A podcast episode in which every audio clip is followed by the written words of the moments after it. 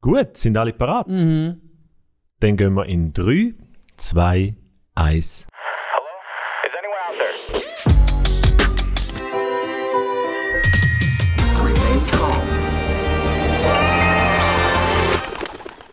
Und da warten alle drauf, was jetzt passiert. Da sind wir wieder. Herzlich willkommen zur Folge 2 von Central Park, der Podcast von Central Arts. Da drin hat es viel Platz für Popkultur, Gott und das Leben. Sehr viel Platz. Also fast wie in einem Park. Come on, ich kann gerne spazieren. Und unsere Parkwiese ist heute auch wieder unser Büro in Zürich. Wow. Und mit uns meine ich wir als Central Arts Schweiz Team. Das sind Tamara Boppard, Selin Bührer, Jonathan Schmidt, Daniel Gut und meine Wenigkeit Joel Waldvogel. So gut. So gut, Central Arts, so gut. Tamara, Central Arts. Für die Zuhörerinnen und Zuhörer, wo das vielleicht noch nicht so viel sagt, wer sind wir? Was machen wir? Central Arts ist eine Bewegung unter Kreativen in der Kirchen und Popkultur. Wir machen natürlich ganz viele Sachen. Äh, für die, die es ein bisschen ausführlicher wollen, äh, geht doch einfach auf die Homepage und äh, schauen und lesen selber noch. centralarts.ch Sehr schön. Genau. Genau, geht auf eure Webseite. Und bevor wir jetzt in unsere Galerie vom Gesehenen und Gehörten eintauchen, ähm, habe natürlich auch ich wieder heute Morgen Post von der Marketingabteilung bekommen. und für die, die den letzten Podcast schon gelost haben, wissen, was jetzt kommt, unsere ominöse Checkliste. Oi, oi, oi, oi, oi. Schwarz auf weiß, ihr hört es auf einem Blatt Papier. Schaut ihm jetzt nicht in die Augen, sonst können Nein, wir sonst können wir es Genau, alle werden jetzt schon nervös, der Puls steigt wieder. Jetzt habe ich habe die Checkliste letztes Mal gehabt, ich habe heute der, die dürfen es verteilen. Ähm, auf dieser Checkliste sind Sachen drauf, die in dem Podcast müssen vorkommen. Und die Person, die jetzt die Checkliste überkommt, ist auch verantwortlich. Der Loser. Ja, verantwortlich, dass das alles vorkommt. Und die Person, die das heute darf machen, ist Trommelwirbel, Trommelwirbel, Celine. Selin, komm, du schaffst das. Du schaffst froh es. bin ich es nicht. Wir schaffen es zusammen. Genau, wir schauen am Schluss von dieser Folge, ob alles in dem Podcast vorgekommen ist.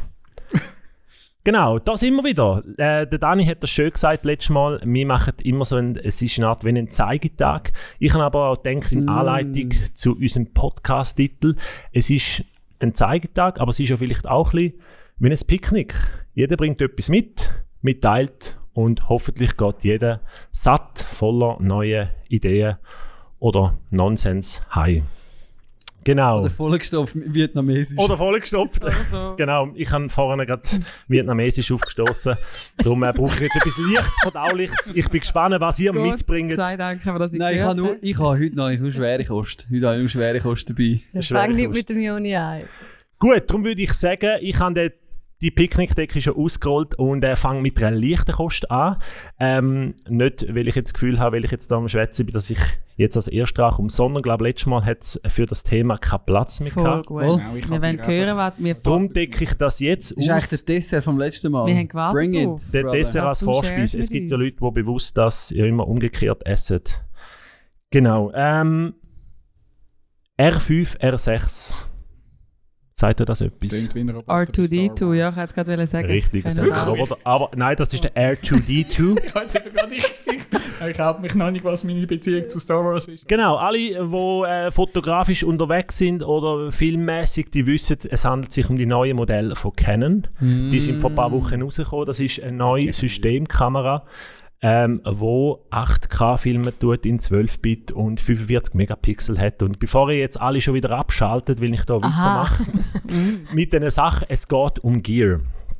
Und es geht, ich hätte gerne mal ein bisschen mit euch darüber geschwätzt, über das Thema Gear, also über Technik. Ich persönlich, ich bin ein bisschen ein Gear-Nerd, ein bisschen auch ein Gadget-Nerd. Ich liebe neue Sachen, ich liebe, wenn sich Technik weiterentwickelt, Voll. neue Möglichkeiten. Ähm, aus der Fotografie kenne ich Leute, die haben extrem viele Kameras für jeden Zweck. Es gibt Leute aber auch, die haben bewusst nur eine Kamera, wo sie sagen, hey, mit dieser Kamera kann ich alles machen. Ich kann zum Beispiel, ich kenne Fotografen oder auch schon gelesen von Fotografen, die alles mit dem iPhone machen. Im Musikbereich ähm, kennt man vielleicht Gitarristen, die eine ganze Wand voller Gitarren haben. mich nennt es mal ein bisschen von euch Wunder. Also sind ihr so Gear-Nerds? Was bedeutet euch Gear für euer Schaffen? Also, und ja, sagt euch das etwas? Sind ihr auch jemand, der gerne so Technik hat? Was bedeutet euch das für euer Schaffen? Ähm, bei den Singer-Songwriters ist vielleicht auch das Mikrofon. Joni, du hockst gerade zum Beispiel glaub, vor deinem Lieblingsmikrofon. Mhm. Also du bist natürlich Was ganz nah jetzt bei dem. Joni? SM7B.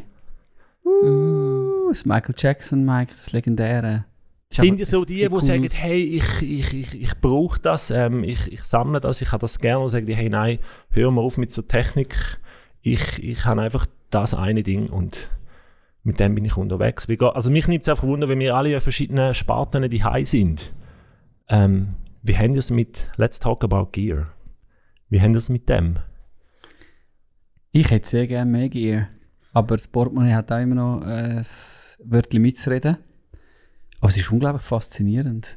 Ich finde es halt cool, wenn du in verschiedene Welten kannst eintauchen kannst. Und ich sehe die jetzt im Bereich Musik, zum Beispiel bei diesen Studio Cats, wo im Studio halt extrem vielseitig müssen sein oder eben der ganze Live, wenn du Dienstleister bist im Bereich Live und Studio. Also kann es sein, dass ein Drummer gut und gerne mal äh, 10, 15, 20 Snares mitbringt vielleicht oder, oder die bei sich im Keller hat, auch wenn er nur drei braucht am Schluss. Aber das finde ich etwas unglaublich Faszinierendes, wie sich halt jemand Mühe macht, sich in einen Sound hineinzudenken und äh, ganz spezifisch für das dann das richtige Werkzeug zu wählen. Und ich, das ist eine Ecke, die mich unglaublich fasziniert. Es ist dann auch cool, manchmal so äh, von den Amis, man darf ich nie pauschalisieren, aber ich finde es das spannend, dass die Amis so äh, ganz klar einfach ihren Sound können bringen Ein Gitti oder ein Drum und das ist es. Ich, überall, wo ich bin, äh, die Leute, die mich anfragen, die wollen genau diesen Sound und die kommen mit einer Überzeugung, egal was Genre, was Stil, was der Anlass ist, sie bringen einfach ihr Ding. Das hat auch etwas, was ich sehr cool finde, weil das so ein bisschen auch eine Einfachheit natürlich mitbringt, aber tendenziell bin ich schon eher dort, lieber 20 Snares als nur eine. Und ich habe vier. So gut. Ich bin überhaupt kein Gear-Nerd, weil ich einfach viel zu wenig draus komme. Und meine Stimme tönt durch jedes Mikrofon gut. Come on, that's true, huh? that's true. Nein, ich komme viel zu wenig draus. viel zu wenig draus. Also ich, ich habe schon Gear daheim, aber eben, erstens ein Portemonnaie und zweitens interessiert es mich auch zu wenig. Ich finde es schon auch cool, wie du sagst, wenn jemand so sein Zeug mega ausgecheckt hat oder auch eben Fotografen oder sonst Leute, die eben irgendwie Kameras brauchen oder so, finde ich schon spannend, wenn die wissen, das Mittel funktioniert für mich oder das Produkt, was auch immer das ist, der, der Gear ist genau das, was meinen Bedürfnissen entspricht. Ich finde das schon cool. Aber ich komme überhaupt nicht draus drum. Habe ich nicht viel Gear. Mein iPhone ist mein Gear.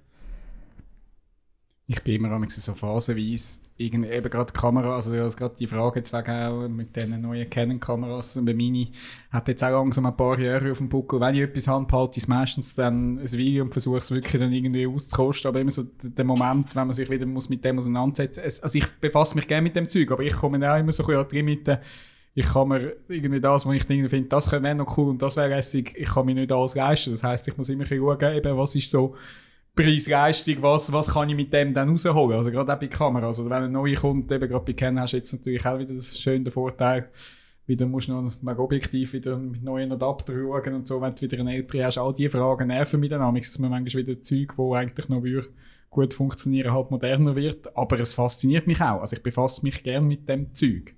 Irgendwo hört es dann auf, wissenstechnisch. Also ich habe auch schon mit Leuten geredet, wenn du manchmal irgendwann jetzt so weit geht dann mein Wissen auch nicht, was die Kamera betrifft und so. Also Joel hat auch sicher ein tieferes Wissen als ich. Ich glaube, manchmal, oder das Problem heute ist, ähm, merke ich auch, ähm, manchmal wird ja, wenn neue Sachen, eben gerade im Fotografiebereich, kommen immer wieder neue Sachen. Also das ist gerade so ein Beispiel gewesen. Also jeder Hersteller jährlich kommen neue Kameras auf den Markt. Und ich glaube, die Gefahr ist manchmal auch, dass, oder merke bei mir manchmal auch, es tut aber etwas, manchmal kann dir das auch etwas vortäuschen, das Gefühl ist, nachher deine Bilder werden besser.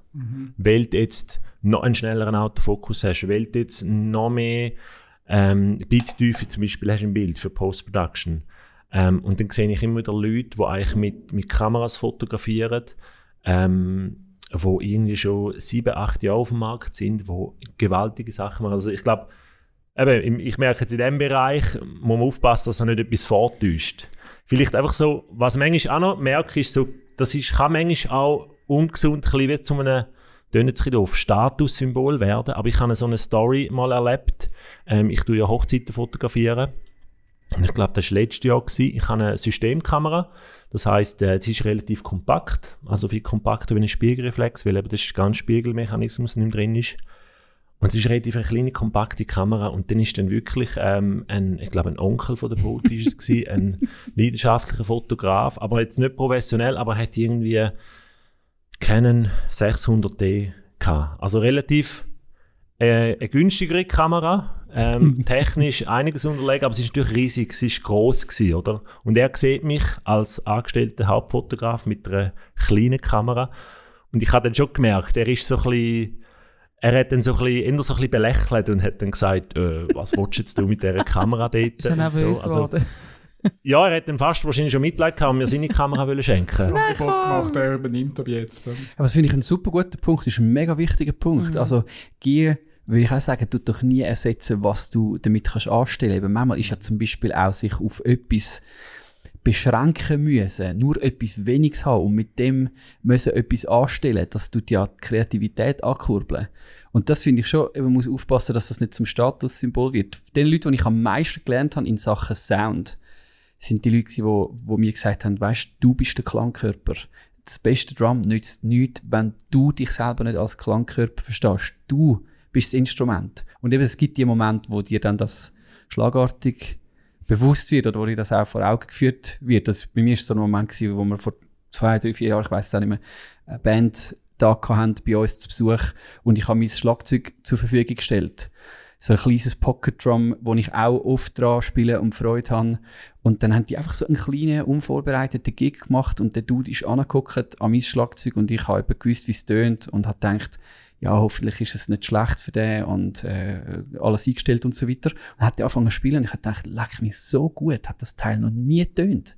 Und es ist einfach er gewesen. Er ist an dem Set geguckt, Art und Weise, wie er es bearbeitet hat und Sounds rausgeholt hat und ich dachte, das macht Lust zum Heimgehen und gleichzeitig deprimiert es dich bis am Boden ab, weil du denkst, okay, ich habe noch zu tun. Weil wie kann der Keib aus dem Teil, Mhm. den ich so gut Ja. kenne und weiß, wie es klingt, etwas viel Besseres rausholen? Also das ist so, das ist ein Moment gewesen, okay, ich, ich check's, ja. Ich lerne gerade einfach nur beim Zuschauen, was es eben heisst, dass du mit wenig Gear etwas Wunderbares kannst anbringen, wenn du es eben beherrschst, oder? Das ist eine, das ist eine gute Lektion gewesen.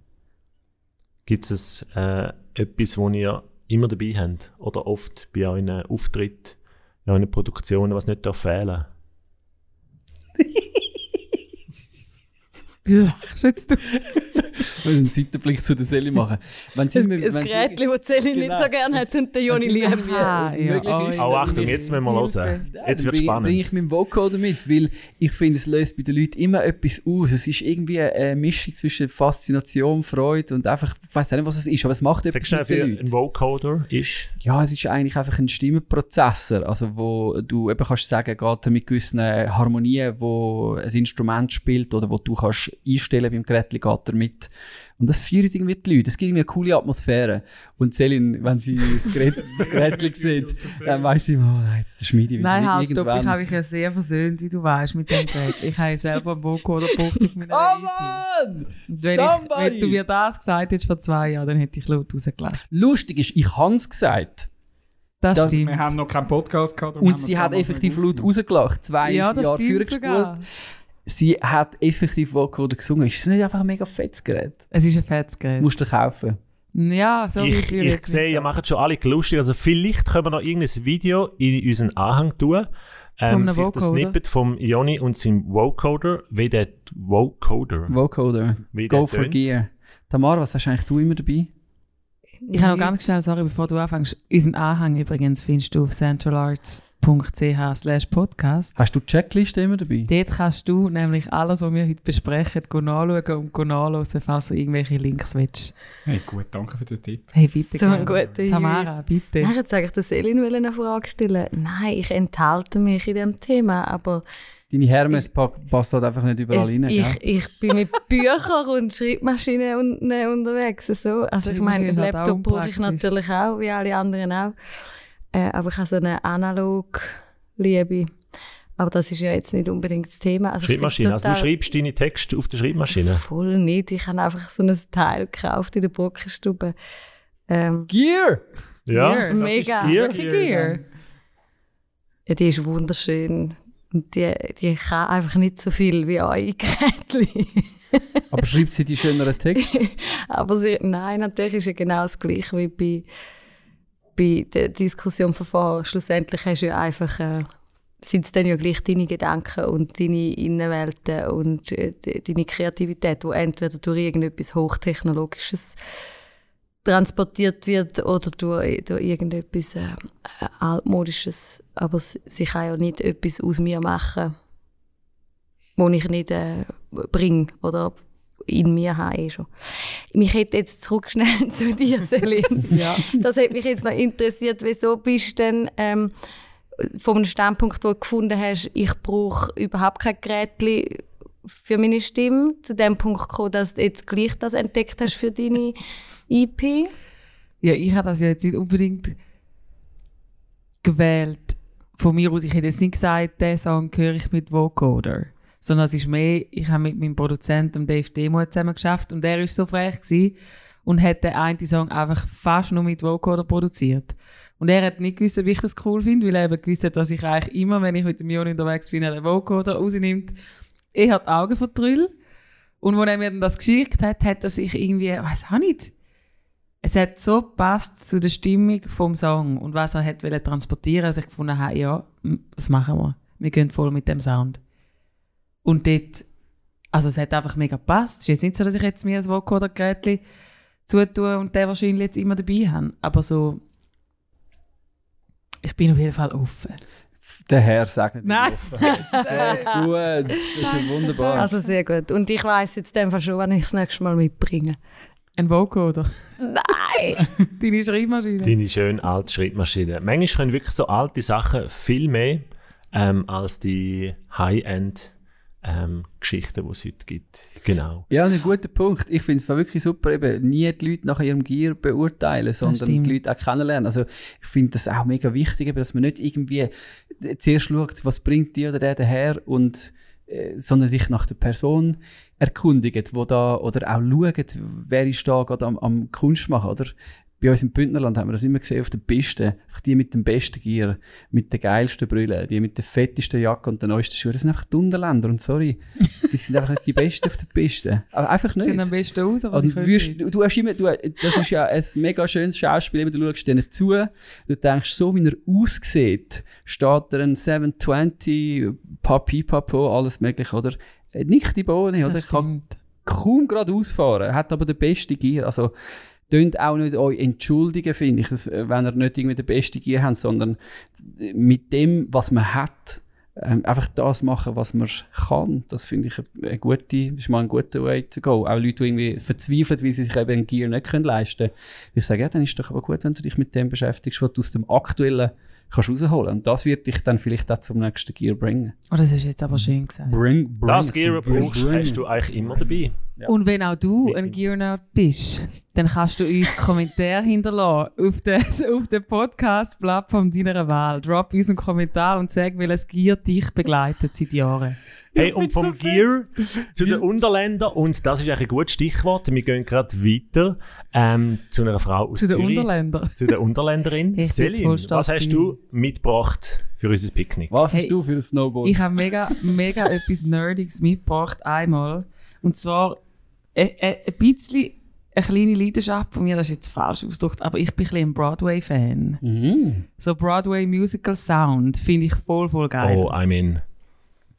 Ähm, und ich weiß nicht, ob ihr den Hamilton, über von dem Musical Hamilton schon gehört habt. Das ist ja irgendwie vor, ich weiß gar nicht, vier oder fünf Jahren äh, an Broadway gekommen und der ist irgendwie durch, die sind durch, durchgestartet. Es ist ein riesen, riesen erfolgreiches ähm, Musical und der Lin-Manuel Miranda hat für das Musical den ganzen Soundtrack geschrieben. Und äh, Hamilton kann man jetzt eben schauen, auf Disney Plus gibt es irgendwie, während Corona ist das jetzt rausgekommen, dass, dass eben das zugänglich ist für alle Menschen, die jetzt gar nicht am Broadway kommen, können gehen. Und dass die noch ein bisschen Cash verdienen, weil die ja jetzt auch einfach alle im Lockdown sind.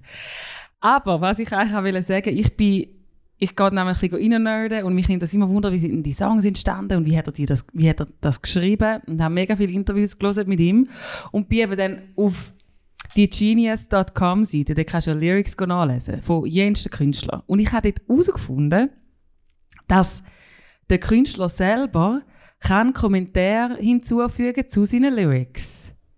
Also Lin-Manuel Miranda, er, der das Hamilton den Soundtrack geschrieben hat, hat bei u vielen Songs Kommentare geschrieben, welche Linie was aussagt und wieso dass er die dort drin hat und hat ellenlange Kommentare geschrieben zu seinen eigenen Songs. Und u viele Leute, die auf dieser Plattform auch sind, können kommentieren und dann hat er zum Teil geschrieben, ja, du hast recht oder nicht oder zugestimmt oder nicht zugestimmt. Und er hat auf jeden Fall weiß nicht, wie viele Stunden er investiert hat, aber er hat persönlich einfach die Lyrics noch kommentiert und geschrieben und erklärt, warum zum Teil ein Song entstanden ist und was er bedeutet und warum die Linie jetzt dort drin ist und warum nicht und hey, ich bin dort etwa eine Stunde lang nachlesen, wieso welcher Song wie entstanden ist und ich habe das mega cool gefunden und das habe ich eben nicht gewusst vorher.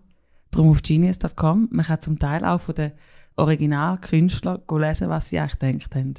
Wir haben ja in der letzten Folge schon darüber geredet, sollte man jetzt das sollte man wissen, wieso das ein Song entstanden ist und warum das er geschrieben worden ist. Aber mich interessiert das immer. Ich frage mich jetzt mehr, also hast du dich jetzt auch registriert und tust deine eigenen Songs, sind die schon auf Genius? Das habe ich nicht mal nachgeschaut. Meinst du, ich sollte jetzt Ja, auch? Also, ich nehme mich schon Wunder, was sich Zegin überlegt hat bei ihren Songtexten. Also, könnte mir sonst dann noch... Ich fände es heiß, ihn noch ein bisschen herauszufordern. Weißt du, irgendwie einfach kreuzfalsche Behauptungen reinschreiben und mal schauen, was er macht. Ob er das einfach so einen kann stehen lassen oder ob er dann kontert. Bei ihm? Ja, er hat aufgehört zu kommentieren, habe ich gelesen im Interview. Okay. Es ist mega überbordet. Aber am Anfang hat er wirklich mega viel Kontext, äh, Kontext, Content einfach eingeliefert und, und noch auf Kommentare geantwortet und irgendwann hat er nicht mehr können. Also es war dann eine Fragerunde, gewesen, wo die Leute äh, gefragt haben, wie meinst du das? Nein, es haben Leute für ihn Sachen erklärt. Und manchmal hat er es dann bestätigt oder gefunden, ja, nicht ganz, ja, ja, nein, hat er dann gesagt. Können die Äh, Leute doch alles schreiben? Also kannst du ja voll verrissen werden, nicht? ja, Aber dort haben wir beim letzten Mal Ja, schon angesetzt. ja, oder? Ich genau. finde es jetzt eigentlich eher ein bisschen schräg, dass er überhaupt. Also gut, es ist natürlich äh, irgendwie Dass es auf eine Art noch interessant, dass du irgendwie auf die, sagen wir mal, die Fan-Ebene gehst und dort mit den Leuten diskutierst, aber eigentlich wird es ja auch schwierig. Oder ist es mir viel sympathischer, eben so à la Chris Martin, like, ja, du, wenn es für dich das bedeutet oder du das verstehst, ist doch schön, ist doch super. Anstatt müssen, du bist ja dann sofort in der Rechtfertigung rein, eben wenn er sagt, er meinte mit Einhörner und sie sollen den Platz haben in dieser Welt. Und er dachte, nein, ich habe es überhaupt nicht so gedacht. Aber dann wäre für mich jetzt die Frage, ob du wirklich die Energie willst du aufbringen zum Deko mitdiskutieren, dass es du anders gedacht hast. Es macht dich halt super sympathisch für all deine Fans, weil du interagierst mit ihnen. Und sie können kommentieren und er gibt gerade Antwort. Ich weiß nicht, ob das vielleicht auch eine PR-Geschichte ist. vielleicht. Mich hat, ich finde es eben immer spannend. Weil ich liebe es zum Lesen, wieso ein Song entstanden ist und warum dass er die Wörter genommen hat, die er genommen hat. Ähm, ist so der Prozess offen. so der Prozess, das finde ich mega spannend. Ich bin jetzt zu wenig informiert, ob er jetzt alles auch noch verteidigt hat und rechtfertigt hat. Aber es hat mich einfach spannend gedacht, dass er sich Zeit nimmt und irgendwie, dass man auf dieser Plattform überhaupt kann schreiben hey, das ist der Ursprungsgedanke, wegen dem und dem ist der Song entstanden. Das ist die Hintergrundstory. Mich hat das mega fasziniert und ich bin mega gerne gelesen. Ich finde auch den Gedanken faszinierend, dass du eben etwas kannst rausgeben dies, deine Kunst und dass sie ab dann, wo sie rausgegeben ist, halt ein Eigenleben entwickelt. Und die Leute ein Stück weit ja auch dürfen, mit dem, was sie hören, kaufen, anschauen, nutzen, irgendwie dürfen es zu ihrem eigenen machen. Und ich finde es auch mega spannend, wenn man Hintergrund äh, sieht, auch Prozesse einem eröffnet werden. Aber wenn es ja dann am Schluss um Richtigstellungen von Meinungen geht, wäre ich jetzt eher zurückhaltend, weil das ja immer. Du nimmst ja dann vielleicht einer Person auch etwas. Wenn sie sagt, ja, aber jetzt habe ich gemeint, das ist für meine Großmami und du sagst, nein, es ist eigentlich für meine Großmami. Dann nimmst du einer Person auch wieder etwas weg, wo sie ja vielleicht durch deine Kunst gewonnen hat. Also, wo ich es viel spannender finde, wenn man die halt auch freilässt. Mit der Gefahr, dass man auch kann durch Schabernack machen mit der. Aber ist es nicht... Also Hamilton ist auch eher ein Hip-Hop-Music, kann das sein? Ne? Ja, er ist halt sehr inspiriert von Hip-Hop-Tracks, ja. Es ist schon, aber im Hip-Hop ist es ja glaub, schon noch eher, also ich weiß nicht, ob gang und gäbe ist, ob der Künstler dann dort noch die Auskunft gibt, was er jetzt mit dieser Line hat wegen sagen. Aber wenn wir es interpretieren, findet ja dort so bei Hip-Hop-Lines viel mehr statt, als jetzt einfach bei einem irgendeinen schnurzigen Popsong und so, wo dann auch so zum Teil Seiten gibt, wo jede Line für Line bei irgendeinem grossen Rapper versucht, irgendwie zu erklären. Ich glaube, ich habe es auch noch nie gesehen, dass jetzt wirklich der Künstler selber dann das versucht hat zu erklären.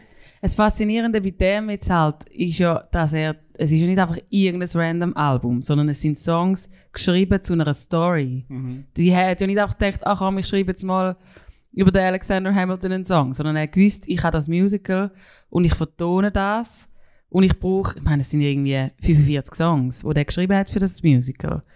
Und darum finde ich spannend, wie das eigentlich die Songs entstanden sind, weil man ja genau weiß, er hat noch einen Song gebraucht, um die Person zu beschreiben. Oder er hat noch einen Song gebraucht, um die Szenerie zu beschreiben. Und das finde ich dann cool. Voll. Wie ist er drauf gekommen? Und eben im einen Song, dort irgendwie 45 Orte von Puerto Rico drin lässt er vorkommen. Und das ist mega cool. Und wenn du da schon reinnerdet, dann denke ich, ist doch voll geil, wie hat er das gemacht? Und bei einem anderen Album finde ich ja, dort darf man, also man darf ja Kunst sowieso immer stehen lassen, aber jetzt gerade bei so einem Musical hat es mich mega faszinierend gedacht, zum nachlesen, wie hat er die Songs geschrieben für diese Szene oder zu dem Gedanken oder zu der Person. Absolut. Ja, aber das ist mega schön. Das finde ich ist die grosse Stärke von Social Media heutzutage, dass eigentlich die ganze Community, auch die Künstler-Community zusammenwächst und eigentlich über die Prozesse offengelegt werden. Das ist so spannend. Man kann mega viel lernen. Hey, könnten wir, könnten wir so eine Kunsterklär-Hotline einrichten? und dann können die Leute einfach sagen, «Sie, ich verstehe den Song nicht. Und wir können einfach irgendetwas erklären. interpretieren, Ja. also ich wäre dabei. Das Bild einreichen und dann Es ist einfach cool. Interpretation. Also, auf der Meta-Ebene habe ich das Gefühl, er erzählt von dem.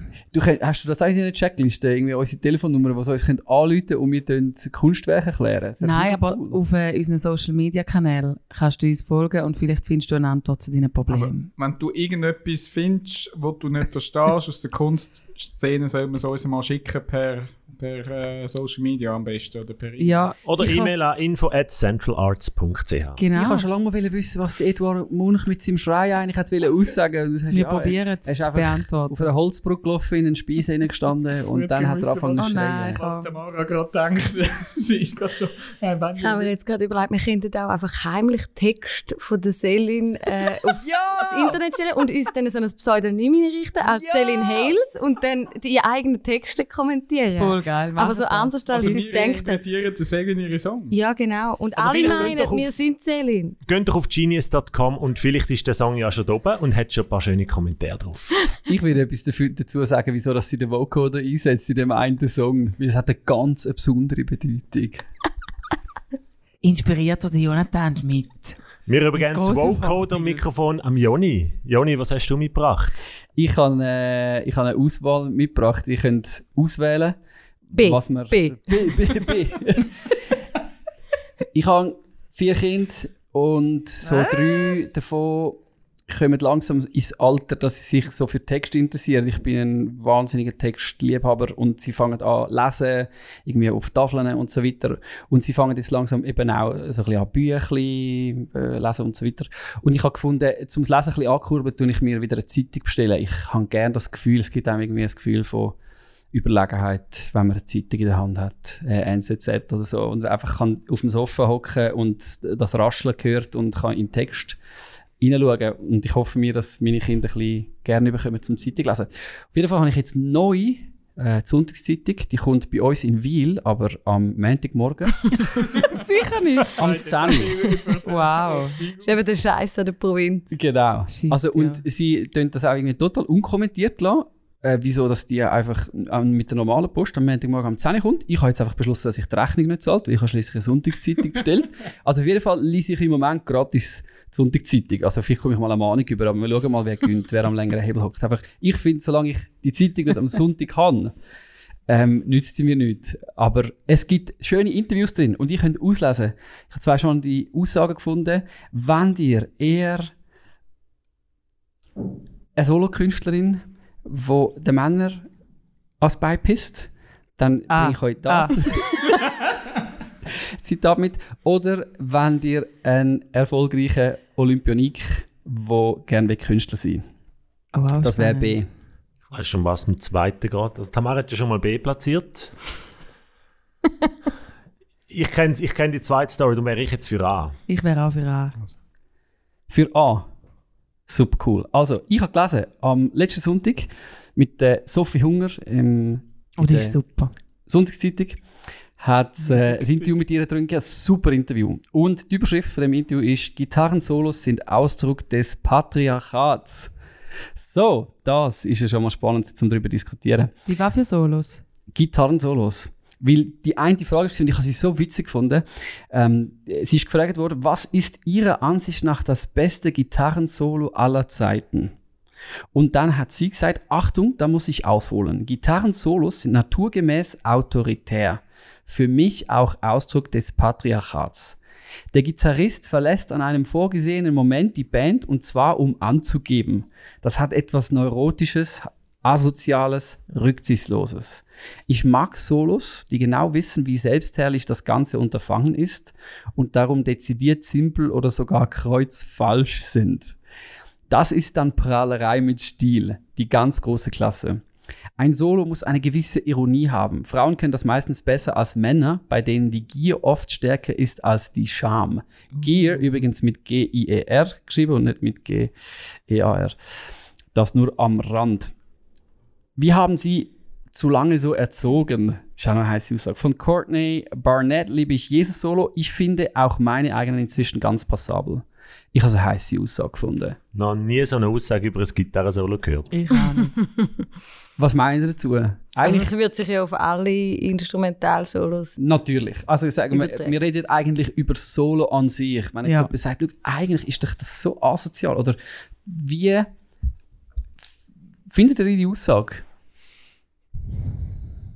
In welchem Rahmen sollen Solos stattfinden? Soll man, darf man bluffen im gemeinsamen Kunst schaffen? Ich finde das eine mega spannende Auseinandersetzung.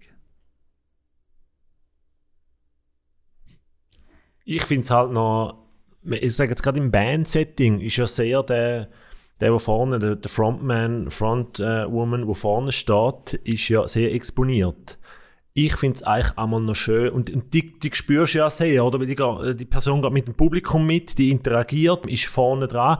Ich finde es eben eigentlich schon auch noch schön, ähm, gerade jetzt so als, als in der Laie nimmst du einfach die Band als Gesamt wahr, mal wirklich mal den Gitarrist mal zu hören, weil sonst nimmst du nur sehr die Person, die singt, wahr, aber einfach mal zum Beispiel dann auch mal den, Drummer zu hören, wo sonst vielleicht für mich als Laie eher im ganzen Bandgedönse einfach ein Teil davon ist und, und den mal kurz zu spüren, den so ein zu featuren, weil sonst ja sehr die Frontperson gefeatured ist.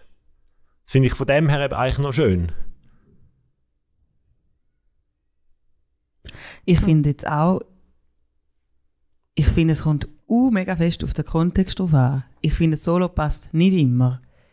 Jetzt zum Beispiel im Kieler-Kontext finde ich Solos fast immer ein bisschen falsch platziert. Während einem Worship-Set, wo ich jetzt nicht unbedingt wissen, wie gut der Gitarrist ist, weil ich jetzt finde, das ist jetzt irgendwie... Da brauche ich irgendwie nicht Solos. Also vielleicht schon Instrumentalsachen, aber so bewusste, kann mir jetzt zeigen, mal schnell, was du kannst, aber in einem Bandkontext zum Beispiel, eben wie du sagst, wenn, zwischen, wenn du einfach Liveband hast und es hat bewusste Spots für die einzelnen Musiker, dann finde ich das etwas mega Schönes, wenn die auch mal ein bisschen angeben, was die eigentlich können, weil die sind ja sau gut. Spannend ist ja, dass, dass sie da ja eigentlich, also die Ebene, die sie anspricht, sie tut natürlich zuerst provozieren, sagt dann aber, und dann geht sie eigentlich auf die Art vom Solo ein, also was Wesen von einem Solo könnte sein. Und das finde ich halt noch spannend. Also ihr sagt, ja jetzt auch das Angeben, das Bluffen ist eigentlich ein bisschen deplatziert. Ähm, die Frage wäre natürlich eben, wie bringst du das Solo, dass es eben nicht die anderen in den Schatten stellt, sondern sich ins andere einfügt. Oder? Also Mhm. ich finde, diese Frage wirft sie auf und die finde ich halt sehr schön. Aber sagt sie denn nicht so etwas wie, wenn ich es richtig verstanden habe, sagt sie ja, mach lieber ein bisschen auf reduziert, oder was sind ihre Worte? Dezidiert hat sie, glaube ich, gesagt, Dezidiert. oder? Ja. Also nimm Oder dich eher ein bisschen äh, zurück, das würde jetzt für mich eher so nach Understatement tönen. Das fände ich eigentlich fast noch arroganter. Die, die einfach zeigen, was, was können, das ist wenigstens äh, offensichtliche Blöfferei. Die, die es könnten und dann extra äh, sich ein bisschen äh, zurücknehmen, das hätte jetzt für mich fast etwas, etwas Arrogantes. Oder meint sie eher, das wirklich äh, ironisch zu verstehen und gar nicht ausspielen, sondern, sondern eigentlich ein bisschen Ironie reinzubringen? Oder das Ganze, meint sie so etwas? Es ist ja dir überlassen. Sie hat es jetzt rausgehauen. Ihr, wir dürfen uns jetzt damit Wir beschäftigen. auf welcher Ebene wir auch immer das wollen, interpretieren Ich finde ich find ihre geschlechterspezifischen Aussagen natürlich spannend, dass sie irgendwie, so wie ich es verstehe, sagt sie, die Männer haben kein Problem mit einfach raushauen, was sie können und darum nehmen sie sich den Raum, ähm, wenn sie es solo überkommen. Die Frauen per se haben vielleicht eher einem ersten Schritt mit Scham zu kämpfen, darum wählen sie nachher den Weg von, von äh, äh, irgendeiner Ironie oder einem anderen kreativen Weg, um den Spot zu füllen und, Mhm. und den Raum hinein. Das habe ich jetzt noch spannend gefunden, natürlich, wie fest das in, in uns drin ist. Jetzt, wenn ich die ganze Antwort von ihr abkürze und eigentlich nur noch die Frage und dann ihren letzten Satz als Antwort lese, dann würde es so heißen, was ist Ihrer Ansicht nach das beste Gitarrensolo aller Zeiten? Und Ihren letzter Satz ist, ich finde auch meine eigenen inzwischen ganz passabel. Und das finde ich halt eine fette Auseinandersetzung. Also, sich zu fragen, wie bringe ich es eben an, dass es zum Beispiel mehr Emotionen drin hat als nur Technik Mhm. weil die kennen wir alle, die irgendwo in einem Musikladen hocken und irgendwie, oder darf man das in dieser Runde sagen, aber also unter uns, wir sagen dann manchmal einfach Griffbrettwichserei, oder wenn einfach auf, wenn einer einfach will zeigen was er alles drauf hat und sich so in den Vordergrund stellt und du denkst, okay, aber um das geht es doch gar nicht, oder zu erleben, dass dich einer kann mit Viertel- und Achtelnoten, wo aber Gefühl drin haben, fertig machen, anstatt mit Sechzehntel und Zweiunddreißiger. Ich habe gerade vorgestern das Solo nochmal gelost, Lingus von Snarky Puppy mit Ja. dem Corey Henry. Wahnsinn. Also auch die Emotionen dort rein. Das, ist doch eine super, das finde ich eine super Auseinandersetzung. Eben, würde ich sagen, also setz dich mit dem als Kunstschaffende auseinander, dass wenn du selber in den Vordergrund willst gehen, was es dort braucht. Also sind es Emotionen, die du willst im Vordergrund stellen oder einfach reine Technik. Und mich berührt halt immer das mehr, eben, wo Leute voll drin sind. Also wo ich ihre Emotionen spüre, wo ich auch eine gewisse Absicht, auch eine gewisse Verletzlichkeit erkennen und nicht nur einfach äh, Souveränität, ich bin besser als alle mhm. anderen. Also das ist ja etwas, wo äh, gerade in der heutigen Zeit äh, so gefeiert wird. Und ich finde schon, zu einem Stück hat zu Recht, eben, wenn man irgendwie einen Pop-Artist anschaut, wo halt irgendwie ihre Stimme äh, so zerbrechlich und so dir näher, eben auf eine Art auch fast wie ein Solo, dir präsentiert. Aber es ist halt so etwas, da geht es nicht nur um einfach saubere Technik, sondern eben auch um Echtheit, Zerbrechlichkeit. Und das finde ich eine super gute Auseinandersetzung. Also, dass man sich nicht irgendwie nach, einfach nur mit Technik ausrüstet, das ist auch musikalisch in meinem Fall, weil dort drin ist noch kein Leben, sondern eben, manchmal braucht es vielleicht Ironie, das gefällt mir jetzt noch. Ähm, oder ja, Echtheit, Emotionen. Aber im besten Fall könnte das ja auch zusammenkommen. Absolute Brillanz und äh, etwas vom Inneren, wo man da irgendwie reinlegt. Also jetzt aus der Sicht von aus dem Publikum ist mir das schon oft so gegangen, dass jemand einen Spot genommen hat jetzt aus, aus einer Band oder so, einen absoluten äh, Solo-Spot und der total brilliert hat, aber kein bisschen ist für mich im Raum gestanden, der will jetzt bluffen. Sondern das hat irgendwie eine Atmosphäre verändert zum Beispiel oder irgendwie eine Dynamik auf ein anderes Level ähm, gebracht oder irgendwie etwas ausgelöst in den Leuten, so fast, fast äh, spürbar im Raum. Also jetzt alles aus, aus der Konsumentenhaltung, wo ich, wo ich keine, keine Sekunde gedacht habe, das ist jetzt nur Prallerei. Also ich, das, da würde ich wahrscheinlich ihren auch zum Teil widersprechen, dass das äh, auch ganz anders äh, könnte sein. Dass jemand brilliert, aber nicht ähm, das als reines Bluffen äh, wahrgenommen wird im Raum. Ja, wahrscheinlich dann hat es wie irgendwie am Song dient. Also ein, ein Solo ist wahrscheinlich auch dann, eben berührt es dich wahrscheinlich, Joni, wenn es irgendwie so, wenn es irgendwie, es macht wie Sinn im Song, dass jetzt eben, ob es jetzt ein Gitarre-Solo oder ein Piano-Solo oder ein Schlagzeug-Solo, das ist ja im Idealfall kommt das irgendwie aus einer Emotion, wo der Song schon transportiert, passt es dann wie dort rein und dann ist es ja wie, eben ja, dann ist, musst du auch nicht immer dann die gröbste Technik anwenden, sondern es muss wie dann irgendwie das können unterstreichen, was der Song wahrscheinlich eh schon bringt. Dann Mhm. ist es wahrscheinlich am Aus ausdrucksstarksten. Ich habe eine schöne Auseinandersetzung gefunden, oder zum bewusst wieder auch werden, wie fest, dass du von all diesen Gespöntlis abhängig bist, die mit dir zusammen Musik machen. Mega. Das ist, weil das finde ich dann etwas, das darfst du nie vergessen, dass vielleicht bis zu dem Moment, wo du einen Spot überkommst, schon so viel passiert ist, wo dir eigentlich geholfen hat, überhaupt an den Ort anzukommen.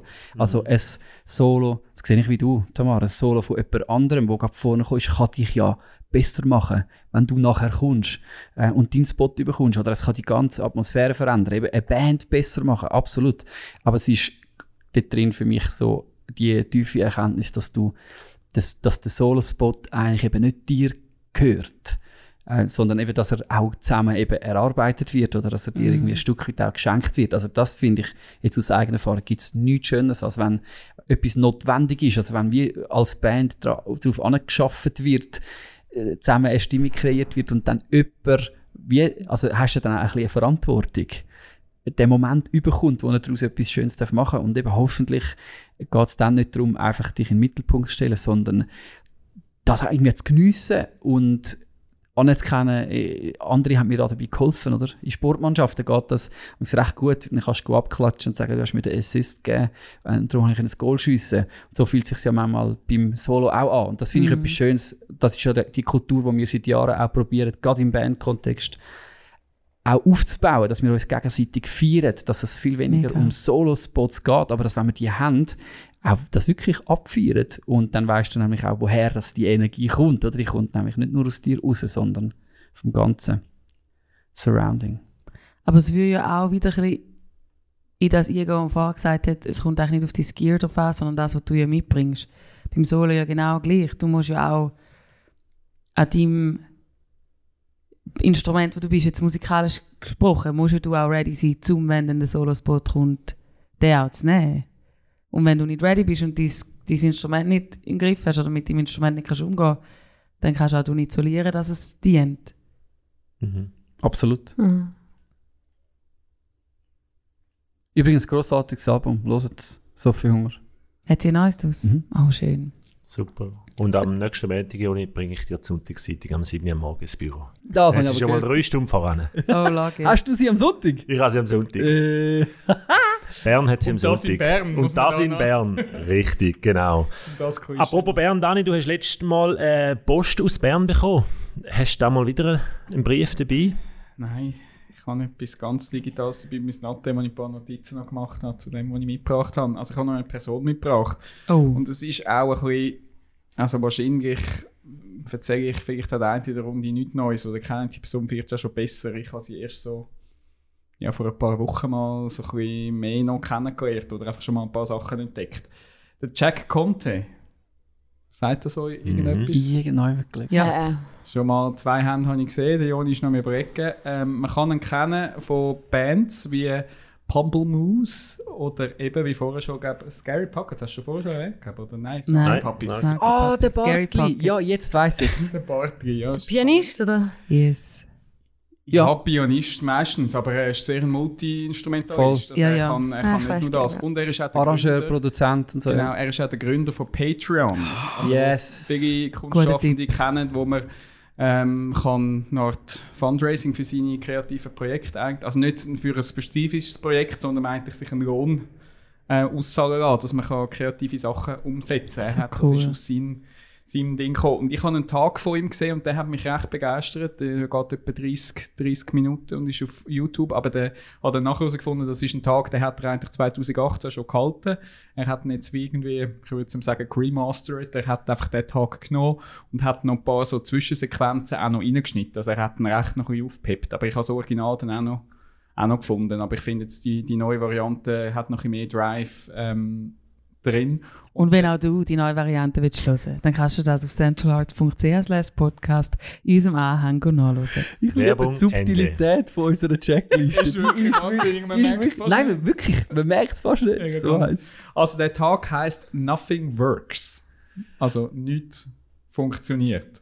Und er ist eigentlich für den, es ist so ein bisschen der, der Anti-Tag zu, zu Erfolgsstories, also vielleicht der Anti-TED-Tag. Wenn man ja irgendeinen TED-Tag hat, tut man ja meistens irgendwie wirklich so äh, glorreiche Sachen erzählen. Und wir haben ja auch schon im Team schon viel von, von, von Scheitern gehabt, von Fail-Stories und der Tag ist eigentlich voll mit Sachen, die nicht funktioniert haben bei ihm. Und ähm, er erzählt, also dann in so einem Keynote-Ding am Anfang tut er ganz viel Folien in kürzester Zeit auch nur schon durchverbraten, weil irgendein ist, so nach etwa, was ist wahrscheinlich etwa zwei, drei Minuten, stellt er auch dann im Tag selber fest, ähm, äh, und wenn man jetzt sich überlegt, wie viel äh, Folien pro Sekunde er jetzt schon gebracht hat und er das jetzt die 30 Minuten würde durchziehen, dann würde man sowieso noch- zwei Sachen machen. Darum hat er auch das bleiben an, weil nothing works. Also das bringt er auch immer wieder einfach also das, was nicht funktioniert. Er kann jetzt nicht einen 30 Minuten Tag mit irgendwie weiß nicht, pro 10 Sekunden drei Folien durchgehen. Das, das funktioniert auch nicht bis zum Schluss. Heiß. Und der Aufhänger von dem Tag war, er ist einfach durch seine ähm, äh, Foto-Library gegangen. Also auf seinem, seinem Computer, iPhone-Library, alles Fotos über die letzten, letzten Jahre, Jahrzehnte zurück und hat einfach die Sachen rausgesucht, Projekte, die er gemacht hat, die irgendwie nicht wirklich funktioniert haben. So cool. Und das sind Sachen darunter. Eben, er hat eben Bilder von, von so Schachteln in der Garage, die er oben hat, mit Demos, die er irgendwie, oder einfach CDs, die er nie verkauft hat, die einfach immer nur in der Garage dort oben sind. Äh, Stop-Motion-Projekt. Also der ist nicht nur ein Musiker, der hat also Animationsfilme mit Knet und wer schon mal Stop-Motion mit Knet oder so etwas versucht hat, weiß, was für ein Bütz das, das ist, um irgendwie äh, Frame by Frame so etwas zu animieren. Der hat, mit dem hat er eigentlich, glaube ich, als Junge auch ein bisschen angefangen, ein Projekt mit wochenlang mit einem Kollegen sich in ein Zimmer eingeschlossen und das Zeug hat es glaube nie auf YouTube geschafft oder was auch Also YouTube hat es damals dann zuerst auch gar noch nicht gegeben. Also, MySpace. ähm, Habe nicht billig abzugeben. ähm, dann hat er, und er erzählt auch von Bandprojekten, er hat irgendwie Songs dann gemacht, dann sind sie zweite als Duo auf Tournee gegangen und neu mit haben sie in einer Bar einen Auftritt gehabt. Erstens ist sein Kollege nachher nicht in die Bar hineingegangen worden, weil sie herausgefunden haben, dass sein Ausweis äh, gefälscht war und dann habe ich gesagt, 16 ist das ist. Das heisst, er hat mal allein müssen dort auftreten. Sicher nicht. Und dann ist dazu gekommen, dass der Headliner an diesem Abend äh, abgesagt hat. Das heisst, äh, auf eine Art eigentlich cool, er ist jetzt der einzige Act am Abend, aber es ist einfach kein Sau gekommen. Er hat vor einem leeren Saal müssen spielen. Er hat ein Foto gezeigt von dem Saal in dem Und er hat es durchgezogen. Ja, Der irgendwann ist Barman dann und der er. hinter der Bar auch gegangen und hat gefunden, ich glaube, jetzt hat es keinen Sinn mehr. Also der hat wirklich erlebt, wie es ist, wenn, wenn dir niemand zulässt. Ja, Ein Doppelter bitte. Hol dir selber, ich bin weg. Und Sachen wie, eben, und dann ist das Projekt Pampelmus gekommen, mit dem haben sie mal so einen viralen Hit dann irgendwie gehabt. Alle Single Ladies haben es covered. Cover, und, ja. und mit dem ist es, äh, glaube ich, eine halbe Million. Und das ist damals auf YouTube, zu dem Zeitpunkt ist das viel gewesen. Ja. Heute würdest du sagen, für eine halbe Million hast du noch keinen viralen Hit. Aber damals ist das recht durch die Decke gegangen. Dann haben sie auch können eben Konzerte spielen, wo es dann plötzlich äh, vor 40 Leuten und dann irgendwann ist wirklich eines, sind mega viele Leute gekommen. Ähm, also er hat gesagt, es sei ein Unterschied, ob man nur von 40 oder von niemandem spielt. Das können wir Mhm. also definitiv bestätigen. Und immerhin 40, Ähm, ja. Und das ist so eben dann, das ist so ein Erfolgsprojekt. Eben das hat dann funktioniert, Pampelmus. Aber Ja. sie haben nachher auch wieder Sachen mit dieser Band probiert, die auch wieder nicht funktioniert haben. Also hat gesagt, sie haben eine Webcast-Serie gestartet, das ist wahrscheinlich ein Podcast von damals. Einfach, ähm, das haben jetzt irgendwann wieder aufgehört, weil ich gemerkt das bringt kein Geld. Äh, das werden wir vielleicht dann nach Folge 7 werden wir merken, dass wir mit dem Podcast kein Geld verdienen. Aber Aha. wenn du willst, kannst du gut sein. Ich das schon gedacht, sagen. das ist jetzt die Cash Cow. Nein, es kostet nichts, dass sie... Also, das Ah, Mist. dann nachher noch. Und das sagen die mir jetzt. Fotoserien, Animationen, Videos, wo er sich so verausgabt hat und am Schluss hat es einfach nicht wirklich Erfolg gehabt. Also eben, es ist so ein Mix. Er hat schon die erfolgreichen Sachen wie auch Patreon und die, die Bandprojekte, wo man ihn jetzt ein bisschen dafür kennt. Ähm, und spannend habe ich gefunden, zuerst habe ich wirklich gefunden, ja, aber jetzt bringst du ja gleich die Erfolgsstories irgendwie auch noch in deiner Geschichte unter. Also er macht wirklich so ein den Weg, er bringt die ja gleich unter, aber die Aussage von ihm war, ähm, die, die, die gesch- gescheiterten Projekte haben für ihn gedanklich, emotional den gleichen Wert gehabt beim Machen, wie auch die Sachen, die dann irgendwie funktioniert haben. Schön. Oder sind wie immer noch, also er hat den Unterschied, das ist jetzt viel cooler und darum hat es jetzt Erfolg, das nicht. Das ist für ihn, es sind alles Sachen gewesen, wo er sich irgendwie austobt hat. Aber emotional ist das alles auf dem gleichen Level. Und einfach zwei, drei Sachen sind, haben funktioniert, sind durch die Decke gegangen, aber er hat wieder damit sagen, die Mehrheit von diesen Sachen nothing works. Also es ist so, ist einfach ein weiterer, weiterer er hat einen so Papierknäuel, wo er immer neben dem Kübel landet, wo einfach so, so die Fails. Es ist sehr schön ähm, gestaltet, also die 30 Minuten lohnen sich, gerade wenn man vielleicht manchmal einmal, also ja, so in einer kreativen Krise ist, einmal wieder zu hören, auch Leute, die erfolgreich sind, was die eben auch für Misserfolg haben. Mhm. Wir leben, glaube definitiv in einer Gesellschaft, wo so ein bisschen die, die Erfolg mehr geteilt wird, wo man natürlich auch Ja. mehr angibt. Vielleicht wie bei einem Solo. Einfach mehr, ähm, ja, das, das habe ich erreicht. Oder eben die TED-Talks finde ich auch faszinierend, von so Erfolgsstories oder wie man zu einer Idee gekommen ist. Aber ich habe es gleich auch spannend gefunden, Sachen mal zu hören, weil ich weiß ja selber, was ich für Projekte immer angefangen habe und dann irgendwann wieder gefunden habe, das wird nichts und es wieder weggelegt habe. Äh, ich habe mir jetzt da nicht eine Liste gemacht, was ich jetzt da als würde Mit Fails. Genau. Also wie geht ihr mit, mit, mit gescheiterten Projekten um? Also haken ihr die einfach ab? Bleiben ihr an denen noch irgendwie dran? Oder, oder äh, tragen ihr die noch mit und machen irgendwann auch so einen Tag wie der Jack Conte? Also wenn ich bei mir würde zurückscrollen, ich würde ganz viele Videos finden, ähm, die nicht von Anfang an verworfen sind, sondern irgendwie 90% habe ich schon Zeit investiert und es wäre eigentlich fast fertig und irgendwie habe ich es nicht geschafft, zum einen fertig machen und irgendwie zu brauchen oder zu veröffentlichen oder was auch immer. Also ich habe ganz viele Projekte, die ich angefangen und, und meistens sind so 70, 80, 90 Prozent fertig und nachher schaffe ich es wie nicht, das dann irgendwie dann fertig zu machen, weil ich irgendwie das Gefühl habe, es braucht noch viel und dann irgendwie fehlt die Überzeugung und nein, so kannst du jetzt nicht rausgehen und dann steht mir der Perfektionist im Weg und an dem komme ich manchmal nicht vorbei. Äh, ich glaube, wenn ich wieder zurückgehe, ich will noch viele so Projekte sehen, die nicht von Anfang an verworfen worden sind, sondern schon bei irgendwie 90 Prozent aus meiner Sicht, wo aber eigentlich hätte das wahrscheinlich schon, hätte ich das schon können rausgeben, aber ich habe irgendwie das Gefühl, hm. also ich finde oft, sag ich mal so, in der Videosprache ganz viel Projekte und Timelines, aber keine ausgespielte Videos. Oder dann gibt es irgendwie Version V1.3 oder Draft V4.5, irgendwie so. Road Neu. Cut. Bro, Gott. Also ich habe jetzt nicht eigene Erfahrungen. Also, Mit Misserfolg. ich bin voll auf den Erfolg. Everything works. Everything works. Nächste TED Talk. Ich fange jetzt an mit meinem TED-Talk. Jetzt kommt er. Achtung, Spitzen. Nein, ich wollte damit sagen, ich gebe jetzt nicht wirklich eine Antwort auf deine Frage, sondern etwas anderes. Was ich mich immer frage bei so Stories, äh, ist ein bisschen etwas Widersprüchliches für mich, dass ja eigentlich nur Menschen, jetzt wird das ja extrem, äh, ist extrem modern, oder? Menschen, die Erfolg haben, reden nicht nur über ihre, ihren Erfolg, sondern auch über ihre Verletzlichkeit, auch über ihres Scheitern, auch über all die tausend Sachen, die anscheinend nicht funktioniert haben. Aber wir hören ja nur die Menschen über das reden, die dann eben gleich ihre zwei, drei Sachen haben, die funktioniert haben und die durch die Decke sind. Und darum sind das ja die Menschen, die irgendwo auf Bühnen stehen oder irgendwelche Talks geben. Ähm, und das löst in mir ein bisschen etwas Widersprüchliches aus, weil ich mich dann immer frage, an sich finde ich saumässig spannend, dass wir über das anfangen zu reden, über das ganze Scheitern, über das ganze äh, aha, das sind nicht nur die zwei Sachen, die ähm, zum Erfolg geführt haben. Super spannend. Und gleich ist es, bleibt es in mir drin irgendwie widersprüchlich, weil was soll jetzt das, mit wem soll das was machen? Also du hast eigentlich einen- einen Ansatz schon geliefert. Okay, soll das jetzt mit dem Normalo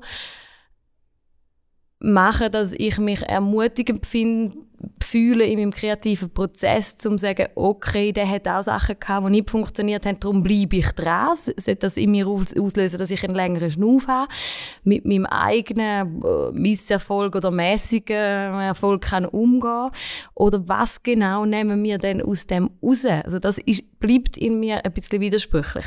Weil die Leute hören mir ja nicht, wo ähm, irgendetwas machen seit Jahrzehnten, aber jetzt halt noch nicht der, der ganzen Welt bekannt sind. Oder nur irgendwie auf den Verlierer Seite kreativ immer noch sind oder was auch immer. Also es bleibt für mich ein bisschen etwas Widersprüchliches. Der, der Fail-Trend oder wie man auch immer dem ähm, will sagen. Absolut.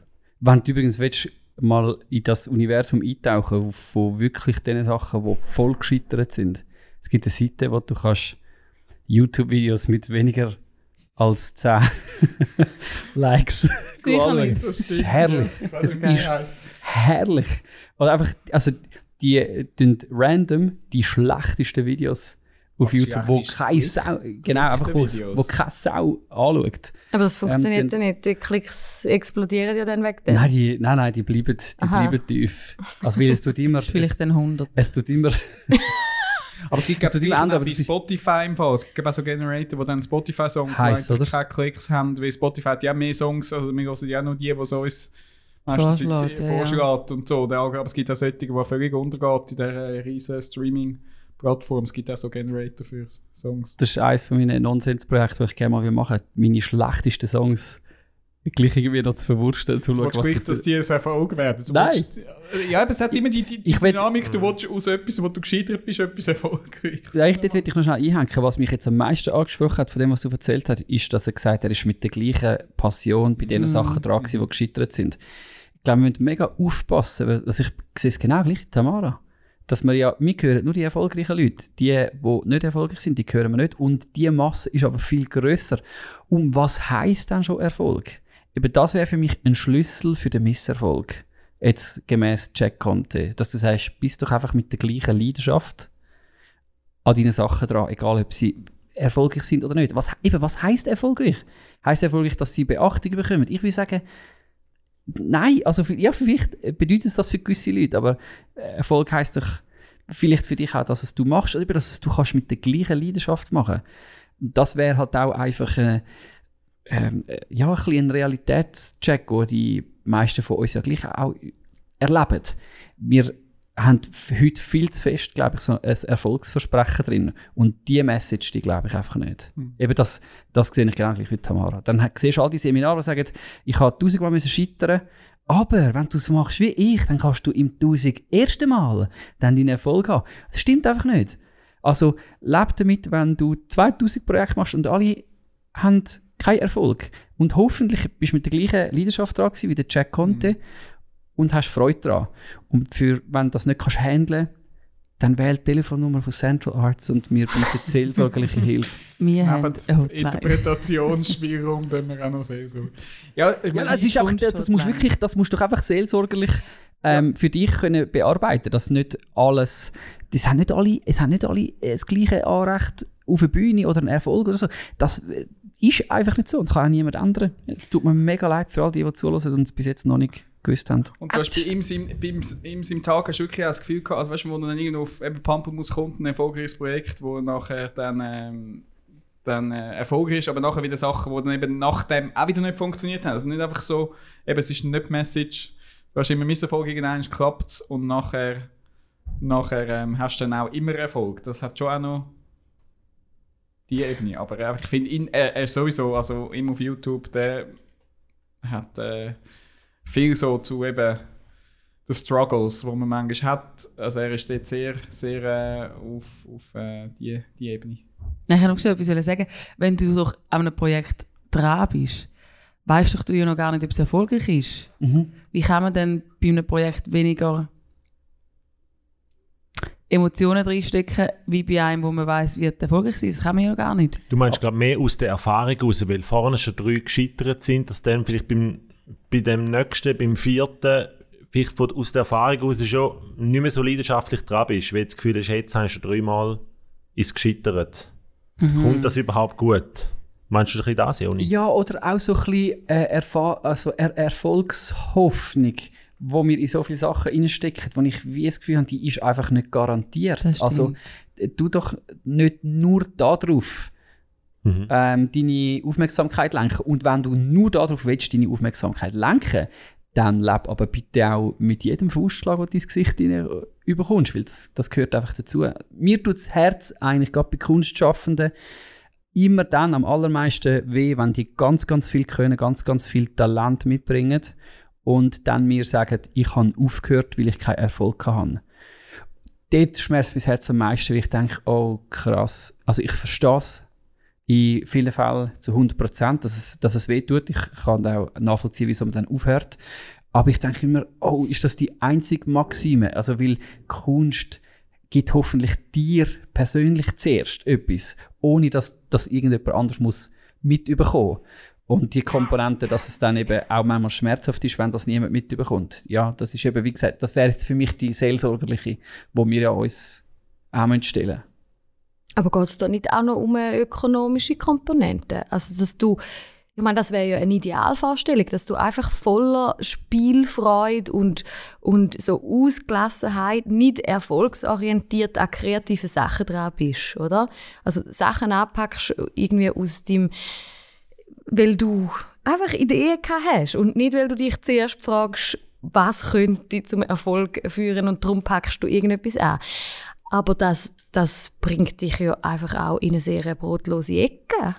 Also jetzt bei dem Beispiel, wo du bringst, irgendwann aufhören, weil es zu nichts führt, ist das nur die Komponente, äh, ich, ich habe es irgendwie nicht geschafft, dass Menschen von, mir Fan sind und mich gerne haben und das irgendwo ankommt, oder ist das auch eine ökonomische Komponente, sprich ein Kapitulieren vor dem, ich kann mit dem nicht durchs Leben kommen, finanziell? Also äh, äh, ich weiß es nicht, aber das könnte ja auch eine Bremse sein. Also wenn du dein zehnte Ding gemacht hast, wo zu nichts führt, hast du ja vielleicht auch einfach keine Ressourcen mehr zum äh, weitermachen.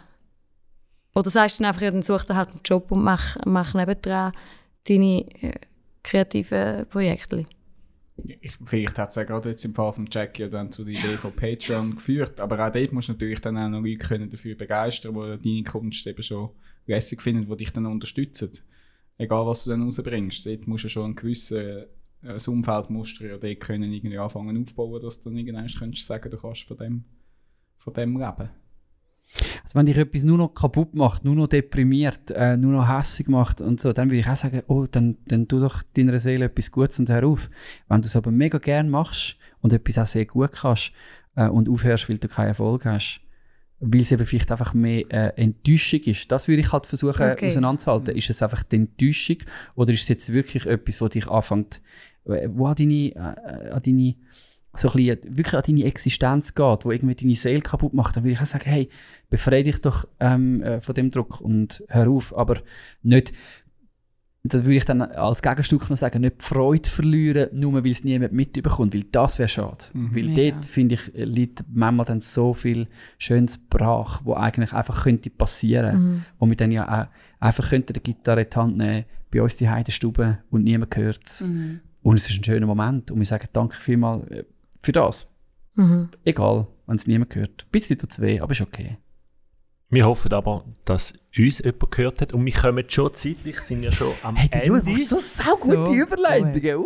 Tamara hat eigentlich auch noch etwas dabei gehabt im Töpperwehr-Böckli, aber du hast mir schon das Zeichen gegeben, die Zeit ist durch. Tamara wird das nächstes Mal, nochmal, sie wird es nochmal aufwärmen und nächstes Mal mitbringen. Wir könnten das auch als Konzept machen, dass man eigentlich, es langt nie für jemanden, dass wir immer einen Teaser haben für die nächste Folge.